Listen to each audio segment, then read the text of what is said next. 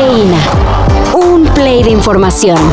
Titulares nacionales, internacionales, música, cine, deportes y ciencia en cinco minutos o menos. Cafeína.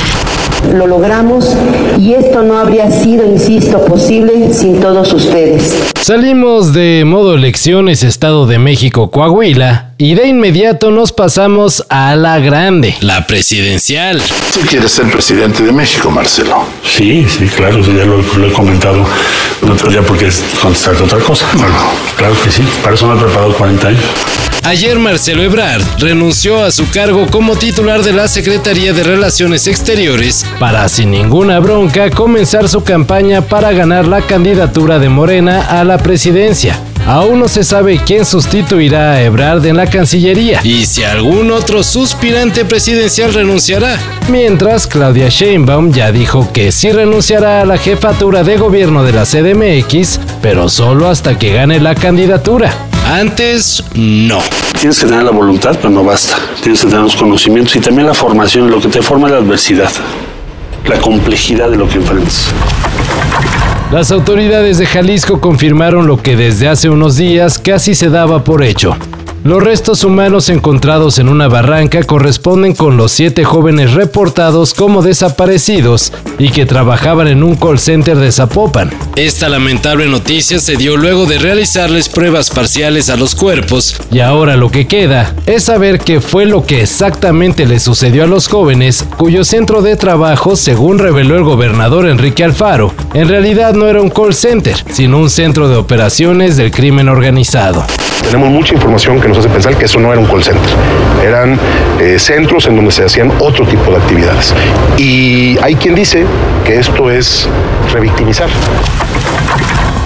Ante un estadio azteca completamente lleno, se coronaron las Águilas del América, las efectivas. Por izquierda está sobre la futbolista,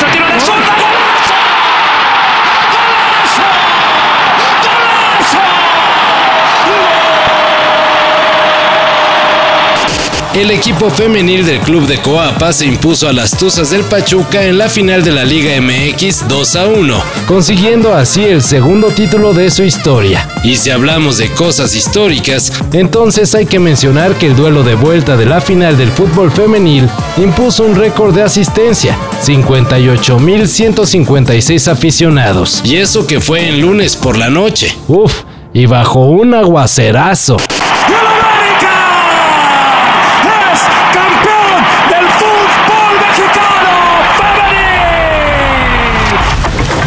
Para el actor Chris Hemsworth, hacerla de Thor en las películas de Marvel le ha significado fama y fortuna, pero ya se dio cuenta que eso no es todo en la vida.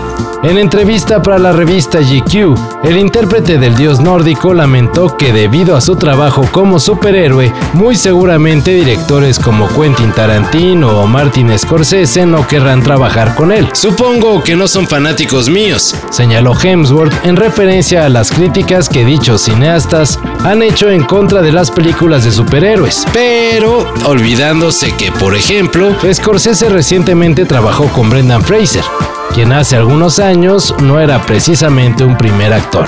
Así que, pues, ánimo, güero. Ignore anyone who tells you otherwise because you, you're amazing. The only thing more beautiful than your smile is your personality. ¿Se han preguntado alguna vez si las donaciones que hacen llegan a su destino? La periodista Pamela Cerdeira sí. Y para quitarse la cochina duda, le siguió la pista a un paquete de papel y a otro de arroz, a los cuales les colocó dispositivos de rastreo antes de llevarlos a un centro de acopio que supuestamente iba a mandar víveres a los damnificados por el terremoto en Turquía. El triste resultado fue que su donativo, el cual le juraron que del zócalo de la CDMX se fue directo al aeropuerto de Santa Lucía y de ahí a Turquía, pues nunca llegó. Es más, nunca salió del país. El paquete de papel higiénico terminó en un mercado de Tacuba, mientras que el arroz en un banco de alimentos. Y de un diputado. Y según la solicitud de información que Pamela hizo al gobierno de la CDMX, fueron 30 toneladas de víveres. ¡Desgraciado! Todo esto y más de lo que necesitas saber en sopitas.com. El guion corre a cargo de Álvaro Cortés y yo soy Carlos el Santo Domínguez. Cafeína. Un shot de noticias para despertar. Lunes a viernes por sopitas.com. Y donde sea que escuches podcasts.